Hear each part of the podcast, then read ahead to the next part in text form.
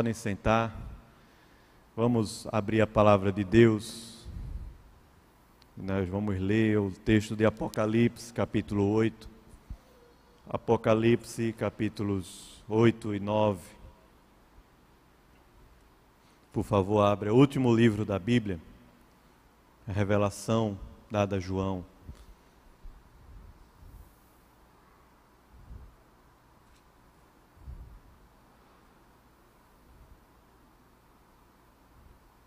Apocalipse, capítulos 8 e 9.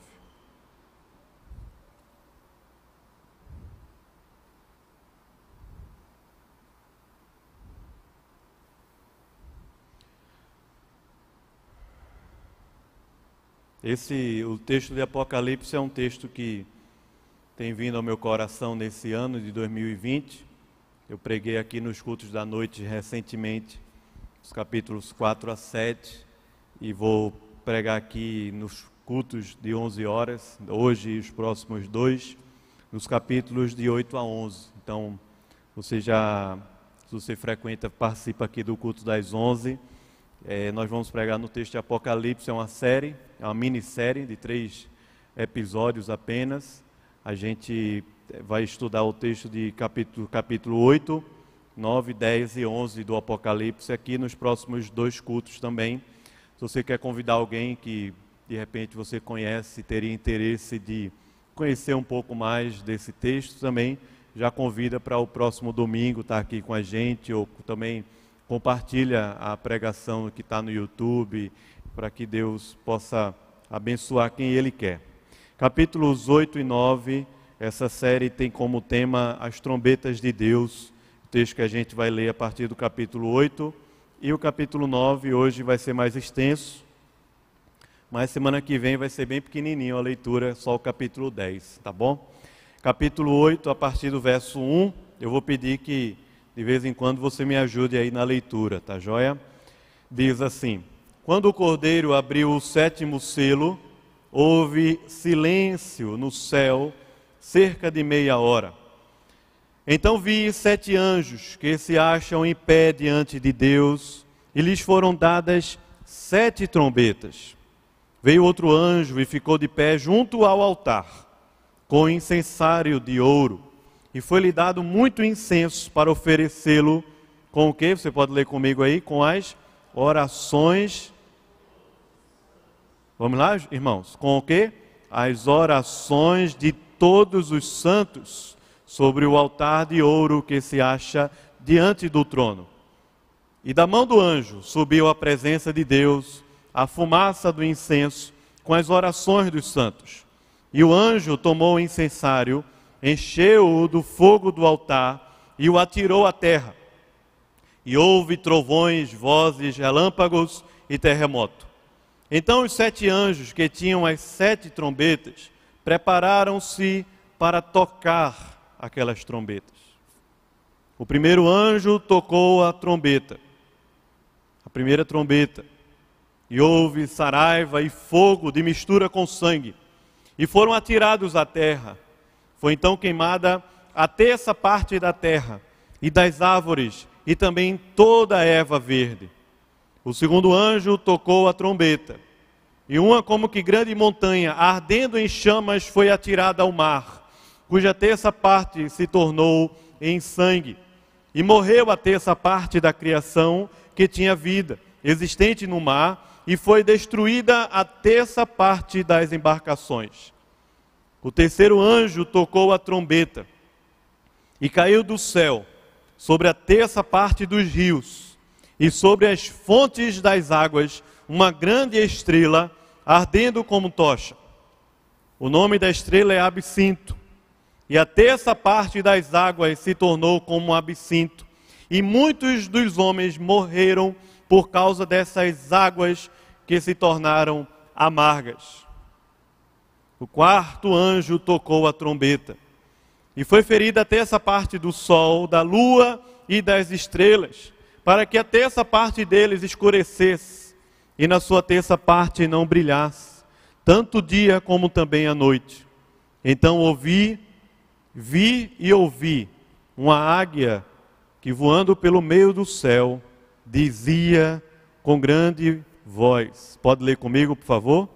Ai, ai, ai dos que moram na terra, por causa das restantes vozes da trombeta, dos três anjos que ainda têm de tocar. Quinta trombeta. O quinto anjo tocou a trombeta e viu uma estrela caída do céu na terra. E foi-lhe dada a chave do poço do abismo. Ela abriu o poço do abismo e subiu fumaça do poço, como fumaça de grande fornalha. E com a fumaceira saída do poço, escureceu-se o sol e o ar. Também da fumaça saíram gafanhotos para a terra. E foi-lhe dado poder como o que os tem, perdão, e foi-lhe dado poder como que tem os escorpiões da terra. E foi-lhes dito que não causassem dano a Eva da terra, nem a qualquer coisa verde, nem a árvore alguma, mas tão somente aos homens, àqueles que o que? Tem o que escrito aí? Que o que? Não tem o selo de Deus sobre a fronte. Foi-lhes também dado, não, que, não que os matassem, e sim que os atormentassem durante um breve tempo, cinco meses. E o seu tormento era como um tormento de escorpião, escorpião quando fere alguém. Naqueles dias, os homens desesperados buscarão a morte e não acharão. Também terão ardente desejo de morrer, mas a morte fugirá deles. O aspecto dos gafanhotos era semelhante a cavalos preparados para a peleja. Na sua cabeça havia como que coroas parecendo de ouro parecendo de ouro, e o seu rosto era como o rosto de homem. Tinha também cabelos, como cabelos de mulher, e os seus dentes como dentes de leão. Tinham couraças como couraças de ferro. O barulho que as suas asas faziam é como o barulho de carros de muitos cavalos quando correm a peleja. Tinham ainda cauda como escorpiões e um ferrão. Na cauda tinham poder para causar dano aos homens por cinco meses. E tinham sobre eles como seu rei o anjo do abismo, cujo nome em hebraico é Abaddon, destruição, e em grego Apolion. Você pode ler o versículo 12 comigo? O primeiro ai passou. Eis que depois destas coisas vem ainda dois ais. O sexto anjo tocou a trombeta e ouvi uma voz procedente dos quatro ângulos do altar de ouro que se encontra na presença de Deus, dizendo ao sexto anjo, o mesmo que tem a trombeta: solta os quatro anjos que se encontram atados junto ao grande rio Eufrates. Foram então soltos os quatro anjos que se achavam preparados para a hora, o dia, o mês e o ano, para que destruíssem, matassem a terça parte dos homens. O número dos exércitos da cavalaria era de 20 mil vezes 10 mil, milhares. Eu ouvi o seu número. Assim, nesta visão, contemplei que os cavalos e os seus cavaleiros tinham couraças cor de fogo, de jacinto e de enxofre. A cabeça dos cavalos era como cabeça de leão, e de sua boca saía fogo, fumaça e enxofre. Por meio destes flagelos, a saber, pelo fogo, pela fumaça e pelo enxofre que saíam da sua boca, foi morta a terça parte dos homens. Pois a força dos cavalos estava na sua boca e na sua cauda, porquanto a sua cauda se parecia com serpente e tinha cabeça com e com ela causavam dano. Os outros homens, aqueles que não foram mortos por esses flagelos, não se arrependeram das obras das suas mãos, deixando de adorar os demônios e os ídolos de ouro, de prata, de cobre, de pedra e de pau, que nem podem ver, nem ouvir, nem andar, nem ainda se arrependeram dos seus assassínios, nem das suas feitiçarias, nem da sua prostituição, nem dos seus furtos. Amém. Amém. É difícil dar um amém para um texto desse, não é? Se fosse o Senhor é o meu pastor e nada me faltará, talvez a gente dissesse mais forte, amém. Mas amém ou não, irmão? Amém. É a palavra do Senhor. Vamos orar. Ó Deus, muito obrigado, Pai, pela tua palavra, porque ela é fonte de vida para nós. Não são os grandes telejornais, nem a mídia, mas é a tua palavra. Pai, ilumina os nossos olhos, abre os nossos ouvidos, fala o nosso coração. Nos ajuda, Senhor, a interpretar esse texto aqui pelo teu Espírito de uma forma graciosa que o Senhor fale conosco. Nos abençoa, Pai, em nome de Jesus. Amém. Bom, irmãos, Apocalipse talvez seja o texto preferido do, da igreja evangélica, justamente para momentos como esse, momentos difíceis, em que nós estamos sendo assolados por situação é, tão difícil como essa pandemia. Eu me lembro que um tempo atrás tivemos um apagão aqui na região norte e nordeste, e o que mais os evangélicos faziam no Facebook era publicar texto do Apocalipse, dizendo que aquele apagão era justamente o Apocalipse acontecendo. O problema é que, geralmente, nós cristãos lemos, interpretamos e usamos o Apocalipse de uma maneira muito equivocada, e muito provavelmente porque aprendemos errado, ou não, nunca aprendemos a respeito da mensagem que o Senhor quis revelar, justamente aqui nesse texto que é o texto do Apocalipse. É, pensamos que Apocalipse trata de enigmas que vão sendo revelados ou que estão sendo que estão acontecendo na terra e a gente quando vai ler Apocalipse tenta de alguma maneira desvendar ou decifrar esses enigmas.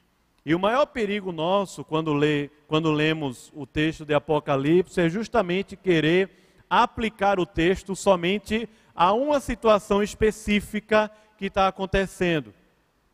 Então, vou dar um outro exemplo. Quando as Torres Gêmeas lá invadiram né, os Estados Unidos no 11 de setembro de 2001, é, eu me lembro muito bem que eu já era convertido naquela época, já fazia parte da igreja.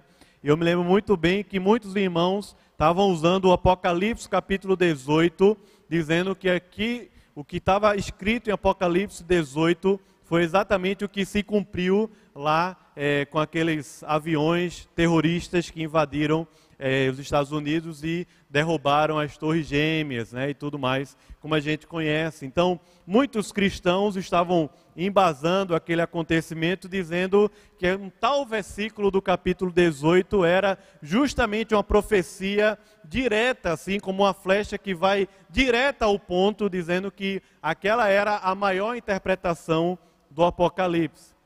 E toda vez que a gente tenta é, enquadrar ou encaixar algum evento histórico a uma profecia direta do Apocalipse, a gente está com uma situação muito vulnerável e perigosa de cairmos em erro teológico e de interpretação do Apocalipse. Porque o texto de Apocalipse, primeiro, ele não é um texto de enigmas a serem decifrados, ele é um texto de adoração e consolo do Senhor. Esse é o primeiro ponto da introdução. Apocalipse é um texto, é uma revelação que foi dada ao apóstolo João quando estava preso na ilha de Patmos por causa do evangelho de Jesus, injustamente preso pelo Império Romano por causa do evangelho, e no dia do domingo, quando o apóstolo João estava à beira-mar, orando e buscando ao Senhor, o Senhor mesmo resolveu aparecer a João e dar a ele uma série de visões que vão justamente trazer ao coração de João, naquele momento, consolo e adoração, e para nós todos, a igreja do Senhor, até quando o Senhor Jesus Cristo voltar. Então, Apocalipse não é um livro de medo, de enigmas, Apocalipse não é um livro de pânico, Apocalipse é um livro de adoração. Apocalipse revela para a gente como a igreja do Senhor Jesus prevalece ao longo das eras, ao longo dos séculos, até quando o Senhor Jesus Cristo voltar.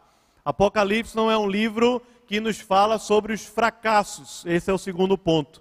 Ou seja, como a gente vai ser derrotado pelo mundo, como o mundo vai perseguir a gente, como a vida da gente vai ser difícil. Apocalipse não é um livro, não é uma revelação para cristãos que vão ser derrotados pelo mundo, pelos poderes e pelos impérios, mas Apocalipse é um livro que revela a vitória dos justos, a vitória do povo de Deus em meio aos séculos, em toda a história, até quando o Senhor Jesus Cristo voltar. Apocalipse não é um livro de enigmas, Apocalipse não é um livro de derrota, é um livro de vitória, é um livro de adoração. E Apocalipse é um livro que vai mostrar para a gente, esse é o terceiro ponto da introdução, o que é que vai acontecer justamente nesse período que nós vivemos. A história, ela não é contada como a gente aprende na escola. Não é contada pelos métodos positivistas, como a gente aprende na escola, nem tampouco os métodos é, hegelianos, marxistas, como a gente aprende na escola ou na faculdade. A história não é contada nem de um lado nem do outro. A história não é contada pelos métodos científicos, como a gente aprende na escola. A história não é contada pelos métodos do acaso, como a gente aprende na própria vida. A história não é contada assim. A história é contada, esse é o terceiro ponto do Apocalipse, da introdução, justamente aqui no texto de Apocalipse. A história é contada sob a narrativa de Deus. É Deus quem narra a história. É Deus quem cria a história. É Deus quem é senhor da história. E ele é a tal ponto que é definido como sendo o alfa e o ômega. Que quer dizer o que, irmãos? Ele é o princípio e o fim de todas as coisas. É o próprio Senhor Jesus. Então a história em Apocalipse é narrada sob a ótica de Deus, de um Deus que não abriu mão do seu trono, de um Deus que continua governando a terra, de um Deus que está assentado em um alto e sublime trono, de um Deus que não faz com que, não permite que, não, que caia uma, uma folha da árvore sem que seja debaixo da sua permissão, da sua soberania, de um Deus que governa a história sentado no seu trono. Esse é o Deus que conta a história para a gente. E a história que é narrada em Apocalipse, ela é, é, narrada na Bíblia toda, é a história da revelação, a história da salvação. Deus criou esse mundo. Deus foi quem criou todas as coisas. Nós pecamos contra Deus. E por causa do nosso pecado contra Deus, enfrentamos lutas duras aqui na terra, opressão, angústia, doença, a própria natureza geme por causa da queda, do pecado que assola a humanidade e toda a natureza. Mas o Senhor Deus Todo-Poderoso, na eternidade, enviou o seu Filho para morrer numa cruz pelos nossos pecados, para que, através do seu sangue, eu e você pudéssemos ser lavados. Aconteceu que Jesus Cristo veio ao mundo ele nasceu, morreu, ressuscitou, subiu ao céu e ele disse que ia voltar. Mas até quando o Senhor Jesus Cristo voltasse, nós viveríamos aqui na terra propagando o Evangelho de Jesus, vencendo com o Evangelho de Jesus, enfrentando poderes, enfrentando autoridades, enfrentando até mesmo escorpiões e cobras, como é descrito lá em Marcos capítulo 16. Enfrentando toda a natureza decaída, com o poder de Deus, com o poder do Espírito, com a palavra de Deus, com a graça de Deus na vida da gente. Nós somos mais que vencedores em Cristo Jesus. E o texto vai mostrar para a gente justamente o que vai acontecer entre a primeira e a segunda vinda de Jesus. A história é contada assim para a gente. O mundo não vai se acabar porque vai faltar água. A história bíblica não é contada sob o viés da ecologia, do humanismo, como a história é contada para a gente. O mundo não vai acabar por falta de água. O mundo não vai acabar por causa do coronavírus. O mundo não vai acabar por causa de um grande cometa. O mundo não vai acabar por causa de um fogo que vai tomar a terra toda. O mundo não vai acabar por causa da violência. O mundo não vai acabar por causa de nenhuma dessas coisas. O mundo não vai acabar porque é, algum fenômeno da natureza, ou até mesmo por, porque o homem não está preservando a natureza, então por isso o mundo vai acabar, como a gente aprende na escola. A história de Deus é que esse mundo ele não vai acabar, esse mundo ele será restaurado, essa terra será restaurada, justamente porque foi Deus quem criou ela. A Bíblia começa contando isso. No princípio, Deus criou os céus e a terra e termina falando para a gente que Deus há de restaurar e gerar nessa terra uma nova terra, um novo céu, uma nova Jerusalém, para que eu e você, lavados pelo sangue de Jesus, possamos viver nela poderosamente aqui, provando e desfrutando da árvore da vida eternamente. Trabalhando, se relacionando e vivendo na presença total de Deus. É assim que a história vai se acabar, e é assim que a história é contada para a gente aqui no Apocalipse. E ela é contada várias vezes. Pelo menos sete vezes ela é contada aqui. É, um, é interessante isso, porque Apocalipse não é um livro que ele tem começo no capítulo 1 e ele tem o final no capítulo 22. Apocalipse é um livro que tem sete começos e sete finais, praticamente. Apocalipse é um livro que está dividido em sete ciclos. Sete ciclos que estão contando para a gente essa história que a gente está conversando aqui pela manhã. É sete ciclos do capítulo 1 ao capítulo 3 é o primeiro ciclo, do capítulo 4 ao capítulo 7 é o segundo ciclo, do capítulo 8 ao capítulo 11 é o terceiro ciclo, do capítulo 12 ao capítulo 14 é o quarto ciclo, do capítulo 15 ao 16 é o quinto ciclo, do capítulo 17 ao 19 é o sexto ciclo e o último vai dos capítulos 20 ao 22. E em cada ciclo desse do Apocalipse, a revelação que o Senhor Jesus deu a João, que estava lá na praia, na ilha de Patmos, preso, sofrendo por causa do Evangelho, a revelação que é dada a João é que em cada ciclo desse o Senhor Jesus Cristo volta, restaura o seu povo, o Senhor Jesus Cristo volta, honra e derrama graça e sustenta a mão do seu povo, especialmente aqueles que estão sofrendo por causa da perseguição do evangelho aqui na terra. Por isso que o texto do Apocalipse é um livro de muito consolo e paz ao povo que é o povo de Deus. Nós lemos no início do culto o Salmo 112. Lembramos no momento do ofertório o Salmo 1. São muito oportunos para o momento que a gente vive hoje. Presta bem atenção nisso os ímpios, aqueles que não conhecem a Deus, mesmo você que esteja aqui hoje sentado, ou alguém que está ouvindo pelo YouTube, ou algum, alguém que você conhece na sua própria casa, os ímpios, aqueles que não conhecem a Deus, eles não têm essa confiança, eles não têm esse Deus maravilhoso eles não têm esse consolo do Senhor, eles não têm essa possibilidade da dependência de Deus, eles não têm essa graça que nós temos de poder passar pela luta e pelo sofrimento e ter uma alegria indizível no nosso coração, que é fruto da presença de Deus. Os ímpios não são assim. São como a palha que o vento dispersa, ou seja, qualquer coisa que tire a nossa estrutura humana abala completamente a nossa vida. Os ímpios não são assim.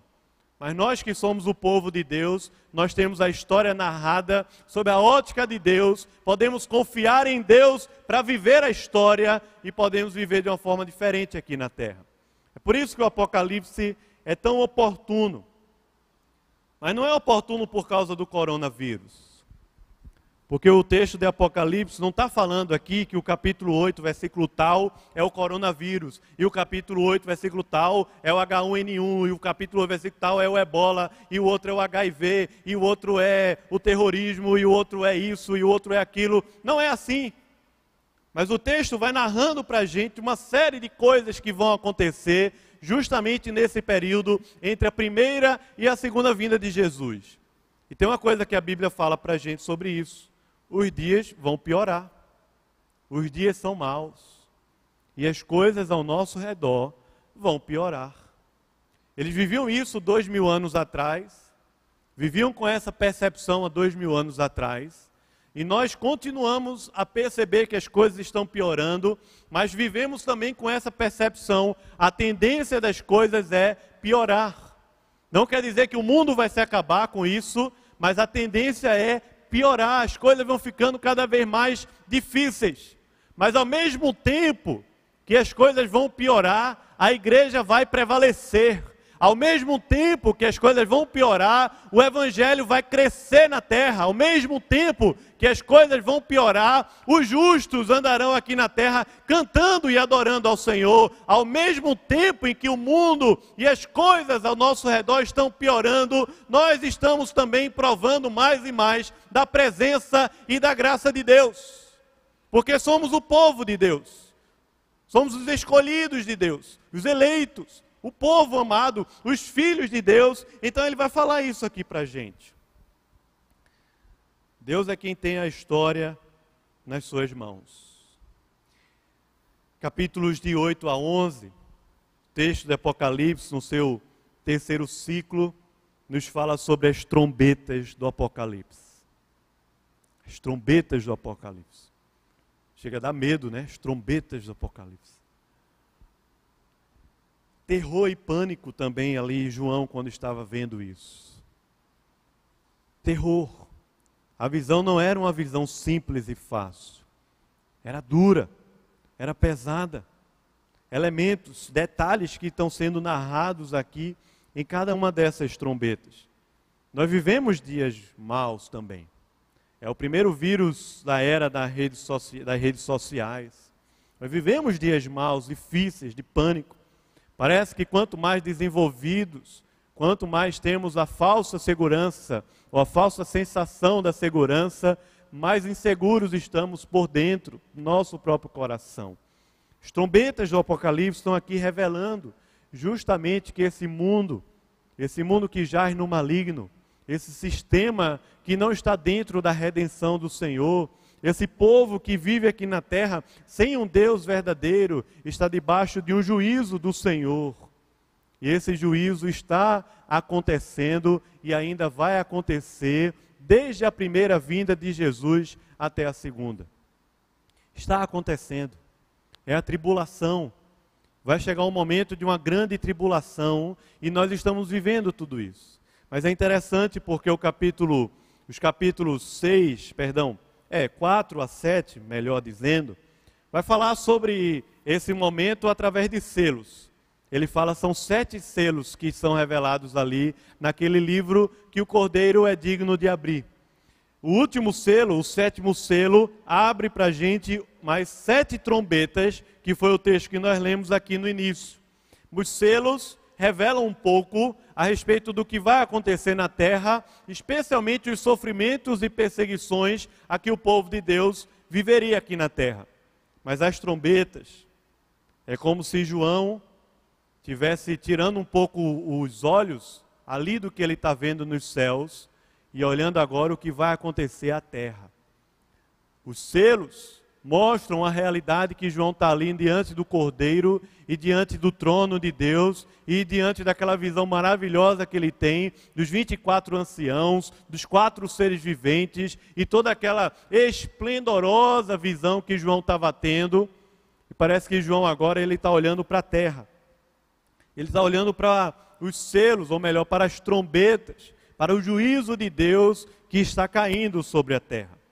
O texto revela, a partir do versículo 1 ao versículo 6, é a introdução das sete trombetas do Apocalipse, e do capítulo é, 7 até o final do capítulo 9, nós vamos vendo aqui pelo menos seis trombetas que estão soando, ressoando lá no céu. Primeiro, o texto vai dizer para a gente que quando abriu-se o sétimo selo, houve um silêncio na terra por cerca de meia hora perdão, um silêncio no céu por cerca de meia hora. Quando o texto diz por cerca de meia hora, é justamente esse período que foi significativo. Talvez João não tinha ali a ideia, como a gente tem um reloginho, para calcular o cronômetro. Mas foi um período significativo. Esse momento ele é descrito para a gente lá no Antigo Testamento, pelo menos os profetas Abacuque, Zacarias, falam para a gente que quando o Senhor se revela, o Senhor assentado no seu trono se revela, ele diz assim: cale-se diante dele toda a terra. Há uma solenidade, há uma sublimidade na presença do Senhor. E quando aquele, aquele sétimo selo se abre, há um silêncio diante da majestade de Deus e da grandeza das revelações que estão por vir. O Senhor se levanta no seu trono. Cale-se, submeta-se a Ele toda a terra. É isso que o silêncio representa aqui, é a solenidade, é a submissão de um Deus que está agindo na história. De um Deus que não está lá no céu desconectado da terra, mas de um Deus que está lá do céu governando e agindo na terra. Há um silêncio por cerca de meia hora e os anjos que se acham ali em pé diante do trono, cada um deles vão receber sete trombetas. Ou melhor, eles receberam sete trombetas. O outro anjo ficou de pé junto ao altar. E o que diz o texto é que ele trouxe à presença do altar as orações de quem, irmãos? Dos santos.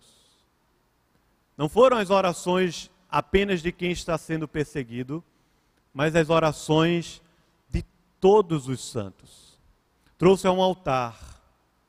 Capítulos 4 a 7, o texto enfatiza demais o trono. É na parte, é o texto de Apocalipse que mais fala do trono de Deus. Deus está sentado no trono, o trono, o governo, o reinado de Deus. Mas aqui, a partir do capítulo 8 para frente, nós vamos ver muito dessa expressão do altar de Deus. E a maneira, ou melhor, o lugar mais próximo do trono de Deus que eu e você podemos estar é justamente no altar de Deus através das nossas orações.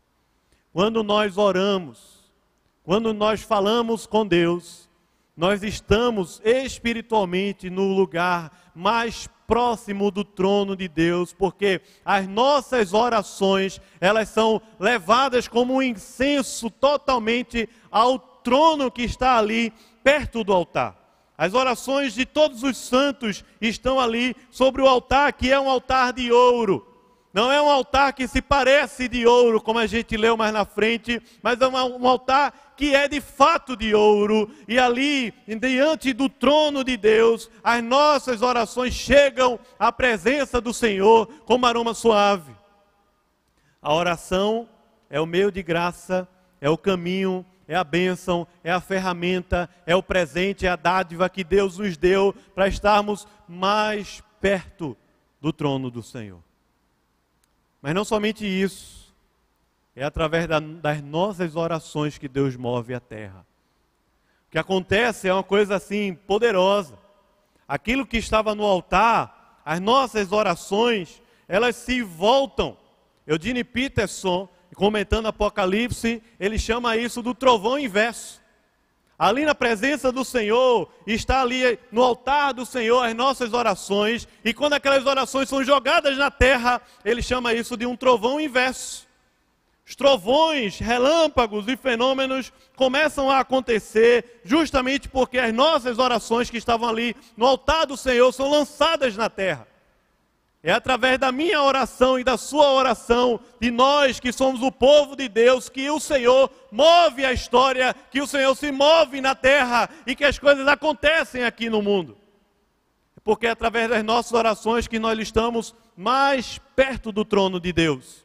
Nós não estamos mais perto do trono de Deus assistindo pregação ou no YouTube ou é, assistindo telejornal e ouvindo os maiores especialistas desse mundo. Nós estamos mais perto do trono de Deus quando fechamos os nossos olhos, aquietamos o nosso coração e falamos com Deus, seja no nosso quarto, seja dirigindo, em qualquer lugar que estivermos aqui na terra. Nós estamos perto do trono de Deus quando oramos, e à medida que oramos, Deus pega essas orações e está lançando na terra, e quando isso acontece, trovões, vozes, relâmpagos e terremotos acontecem aquele altar cheio de fogo sendo lançado na terra, faz com que a terra trema. Trema. Fenômenos acontecem. E aí são dadas as trombetas. São quatro primeiros, primeiras, as quatro primeiras trombetas, elas nos falam sobre ah, os quatro lugares. Ele diz aqui, por favor, olha, olha o texto aí, versículo 7. Primeira trombeta é dada na terra. Primeiro anjo tocou a trombeta. E isso foi atirado à terra. E com isso, a terça parte das árvores e da erva verde foram todas destruídas. A terra é a primeira trombeta. A segunda é o mar. A segunda é o mar. E a expressão aqui do mar não é a ideia do turismo, como hoje para a gente mar simboliza muito mais turismo, praia, lazer, entretenimento. Não é a ideia aqui do texto. A ideia aqui do texto é de comércio, é de economia. A economia mundial no século 21 não dependia dos aviões que estavam é, voando por aí, mas dos grandes, das grandes embarcações que navegavam os mares é economia. A globalização acontecia não com a internet, mas com esses navios e embarcações que conectavam lugares distantes. Então a, segunda trombeta toca no mar, vamos dizer assim, que ela toca no, no, é, na parte central que move os homens, os ímpios aqui na terra, ela toca no mar e destrói a terça parte dela. A terceira trombeta caiu do céu, ela alcança as águas, os rios, agora as, a água doce, a água potável, a água que a gente pode tomar. E diferente do que aconteceu lá atrás, no Êxodo, quando as águas amargas se tornaram doces, aqui as águas doces se tornaram amargas. Mara, amargas, com o absinto que foi derramado sobre as águas. A quarta trombeta, ela toca o céu. Há uma desestrutura cósmica na, acontecendo no céu, no sol, na lua, nas estrelas, e a terça parte delas foi todas, foram todas destruídas. Essas são, essa é a introdução, são as quatro primeiros, primeiras trombetas. Alcançam a terra, o mar, as águas, como também o céu. Alcançando aí as quatro partes mais importantes da vida humana. Mas o que o texto diz é que elas não serão totalmente destruídas, e o que o texto diz é que será destruída uma parte delas. Um terço delas serão destruídos por causa do juízo de Deus, por causa do nosso pecado. Depois o texto nos fala sobre mais duas trombetas, que vão sendo representadas aqui através de Ai. Ai, a primeira trombeta do Ai é a quinta. Ai é a quinta trombeta, a sexta é o segundo ai, e a sétima, que está no final do capítulo 11, é o terceiro ai. Na sexta trombeta, perdão, na quinta trombeta do capítulo 9, versículos de 1 a 11, nós vamos ver que houve na terra, ou saiu do poço do abismo, ali no versículo 2, muita fumaça, muito fogo, e um grande exército de gafanhotos sobre a terra foi destruindo a terra. Mas esse grande exército de gafanhotos, ele é descrito para a gente como hostes malignas. A expressão que está sendo caracterizada aqui é como hostes malignas, demoníacas sobre a terra. E veja o que ele vai dizendo aí a partir do versículo 4. Ele diz: Esses gafanhotos, eles não atingirão a Eva da terra. Isso a primeira trombeta já fez. Esses gafanhotos, eles virão para destruir os homens. E o que o texto vai dizer é que quem está debaixo da maldição dessas hostes demoníacas são todos aqueles que não têm a marca do selo de Deus. O selo de Deus, que é o seu espírito habitando em nós. Portanto, para nós que temos o selo de Deus, você que entregou sua vida a Jesus e tem o espírito habitando em você, Há segurança no Senhor aqui, muito clara na Bíblia, ele fala perseguir e destruir a todos aqueles que não têm o selo de Deus sobre a sua fronte. E será perverso a coisa. Ele diz aqui que na cabeça há a coroa parecendo de ouro, o seu rosto é como de homem, o seu cabelo é como de mulher. Há, um, há uma espécie aqui de, de sedução mesmo, de poder, a, através da sua própria imagem, de convencer os homens. Mas o texto diz que vai ser tão difícil que vai ter gente que quer morrer e não consegue. Percebe ou não? Gente na terra que está vivendo um desespero tão grande, que deseja a morte, mas não consegue morrer. Versículo 11 diz que sobre eles, eles tinham um rei. O rei era um anjo que tinha no abismo. E o nome desse anjo era Destruição, Abaddon ou Apolion. Sobre aqueles que não conhecem a Deus. O que resta, ou que, o que é a realidade da vida deles, é o desespero, é a morte, é a destruição. Eles são como a palha que o vento dispersa. Depois o sexto, a sexta trombeta, o sexto anjo, ele toca uma trombeta. A partir do verso 13, é o segundo ai. Nesse segundo ai, quando ele toca a trombeta, uma voz que vem ali do altar de ouro, que se encontra no, na, no, na, no, trono de Deus, na presença de Deus. Veja que a ênfase está sempre voltada para o altar, o altar de ouro que está ali na presença de Deus.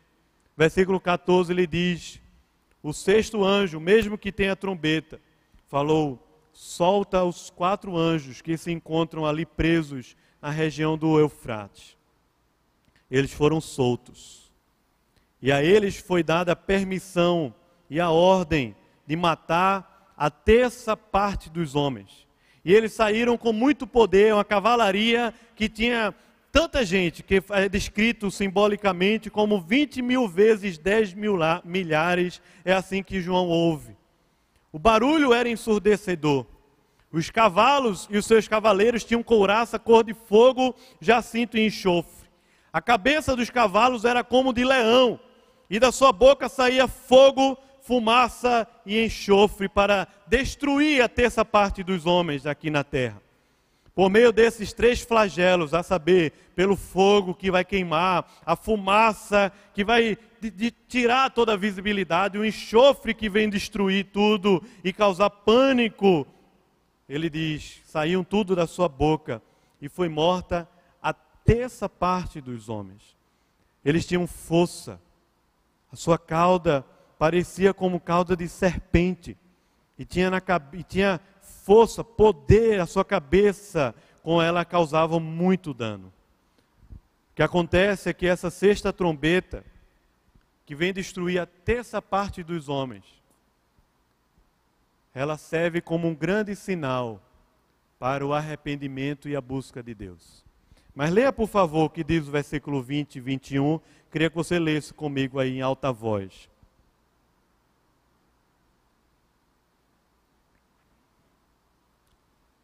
Versículos 20 e 21. Você pode ler comigo, por favor? Veja o que ele diz. Os outros homens, vamos lá? Aqueles que não foram mortos por esses flagelos. Eles o quê? Das obras das suas mãos, deixando de adorar os demônios e os ídolos de ouro, de prata, de cobre, de pedra, de pau, que nem podem ver, ou seja, os ídolos que não veem tem olhos, mas não veem, tem ouvidos, mas não ouvem e não podem andar. Nem ainda se arrependeram dos seus assassínios, nem das suas feitiçarias, nem da sua prostituição, nem dos seus furtos. É assim que o capítulo 9 termina, mas não é o fim da história. A história ainda vai ser conduzida a um final. Mas o final da sexta trombeta vai dizer para a gente que há uma morte imensa na terra. E com tudo o que acontece, com toda a destruição que acontece na terra, ainda assim, os homens não se arrependem e não buscam a Deus. Não buscam a Deus. Não se convertem dos seus maus caminhos. Não largam mão dos ídolos. Não abrem mão da sua prostituição. Não abrem mão das suas feitiçarias. Não abrem mão dos seus furtos continuam vivendo a mesma vida. O que eu acho interessante, irmãos, nesse momento que nós estamos vivendo, é que Deus parece que Deus resolveu tocar num ponto central nosso, da nossa globalização. As viagens, os negócios, o dinheiro, os aviões que estão para lá e para cá, o turismo, o passeio. Parece que Deus resolveu tocar nesse ponto para a gente, na nossa era da globalização, da segurança, é tão importante e para nós é talvez até como um ídolo de conforto e satisfação e prazer. Parece que Deus resolveu tocar nisso. Não sabe o que acontece? Nem assim, nem, nem assim, os ímpios, vendo a mão de Deus pesando sobre a terra, conseguem vê-lo, reconhecer o seu poder, reconhecer a sua graça. Porque até o juízo de Deus expressa a sua misericórdia e a sua graça aqui na terra. O juízo de Deus não expressa apenas a sua ira contra o nosso pecado, mas o juízo de Deus expressa a sua graça e a misericórdia, o tempo da oportunidade de Deus para a gente buscar ao Senhor e se arrepender. Tal forma, irmãos, que enquanto vivemos debaixo dessas trombetas que Deus tem derramado na terra, até quando o Senhor Jesus Cristo voltar. Primeira coisa, oração. Oração. Dependência de Deus. É assim que Deus move a história, oração. É assim que Deus move a história. Segunda coisa, confiança, dependência. Porque você que tem a marca, o selo de Deus, você não está debaixo do juízo de Deus, mas está debaixo das asas do Senhor, como uma galinha guarda os seus filhotes debaixo das suas asas. Terceira coisa, tempo de arrependimento. Você não conhece ainda o Senhor, é tempo de buscar a Deus. Veja os sinais. Veja o que Deus está movendo na terra e busque a Deus. Quarta coisa, prega o Evangelho. As pessoas estão desesperadas ao nosso redor. E nós, o povo de Deus, não somos a fonte das fake news. Não somos fonte do desespero. O povo de Deus é a fonte das boas novas do Evangelho de Jesus aqui na terra. Amém, irmãos? Vamos orar, se puder fechar os olhos. Queria chamar os presbíteros para virem aqui à frente também. Em oração, preparando o seu coração também para celebrar a ceia do Senhor. Fecha os teus olhos e diz para Deus: submeta-se ao Senhor, cale-se diante dele toda a terra. O Senhor move a história através das trombetas. São as trombetas de Deus que movem a história, não é a economia, não são os reinos, não são os poderes desse mundo, mas são as trombetas de Deus que são movidas pela oração dos santos, dos justos. Quando você está fechando os olhos aí, orando ao Senhor, a sua oração está chegando ao lugar mais perto do trono de Deus. Estamos chegando no lugar mais perto de Deus o altar que está perto do trono de Deus, diante do trono de Deus. E quando a gente ora, através da nossa oração, é que Deus está movendo a terra. O Senhor move a história. Foi assim que Ele escolheu para fazer isso. Senhor, ó oh Deus, obrigado, Senhor, pela tua presença governando diante, sentado nesse alto e sublime trono, toda a terra. A nós, o teu povo, só nos resta é o silêncio, é a submissão, é a confiança, é a dependência do Senhor, Pai. É o Senhor que nos guarda, é o Senhor que nos cobre com o teu sangue, é o Senhor que nos livra de todo mal. Mas, Pai, nos ensina, Senhor, durante todo isso, toda a nossa vida, a confiar e depender mais do Senhor. Nos ensina também, Pai, a sermos fonte das boas novas. O mundo não vai se acabar por causa de tudo isso, de todas as tragédias, mortes, assassinatos, doenças que existem no mundo, poluição. Senhor, o mundo não vai acabar por isso. Mas o Senhor, que é reto juiz, tem julgado a terra e tem revelado a tua presença doce aqui no mundo. Nos ajuda, Senhor, a sermos fonte da esperança e das boas novas que vêm do Senhor, do teu altar, da tua presença, da tua palavra, Senhor. Nós somos a luz do mundo, sal da terra, agentes da, da reconciliação, embaixadores do Senhor aqui na terra. Nos ajuda, Senhor, adiante do desespero e da morte, sermos fonte das boas novas do Senhor, da salvação, do governo e do reino do Senhor aqui na terra. Usa-nos, Senhor. Toma nossa vida nas tuas mãos. Mas, Pai, se há alguém aqui, Senhor, que ainda não tem a marca do teu selo, da tua aliança, que está debaixo da morte, como filho da ira de Deus, filho da desobediência, eu quero te pedir, ó Deus, abre os olhos do coração. Senhor, vem com teu espírito, regenera, faz algo novo, Senhor, dá uma nova vida, Pai, para a glória do teu nome. Salva, Senhor. Salva o teu povo. Por amor do teu nome, Senhor, e para a tua glória, em nome de Jesus. Amém.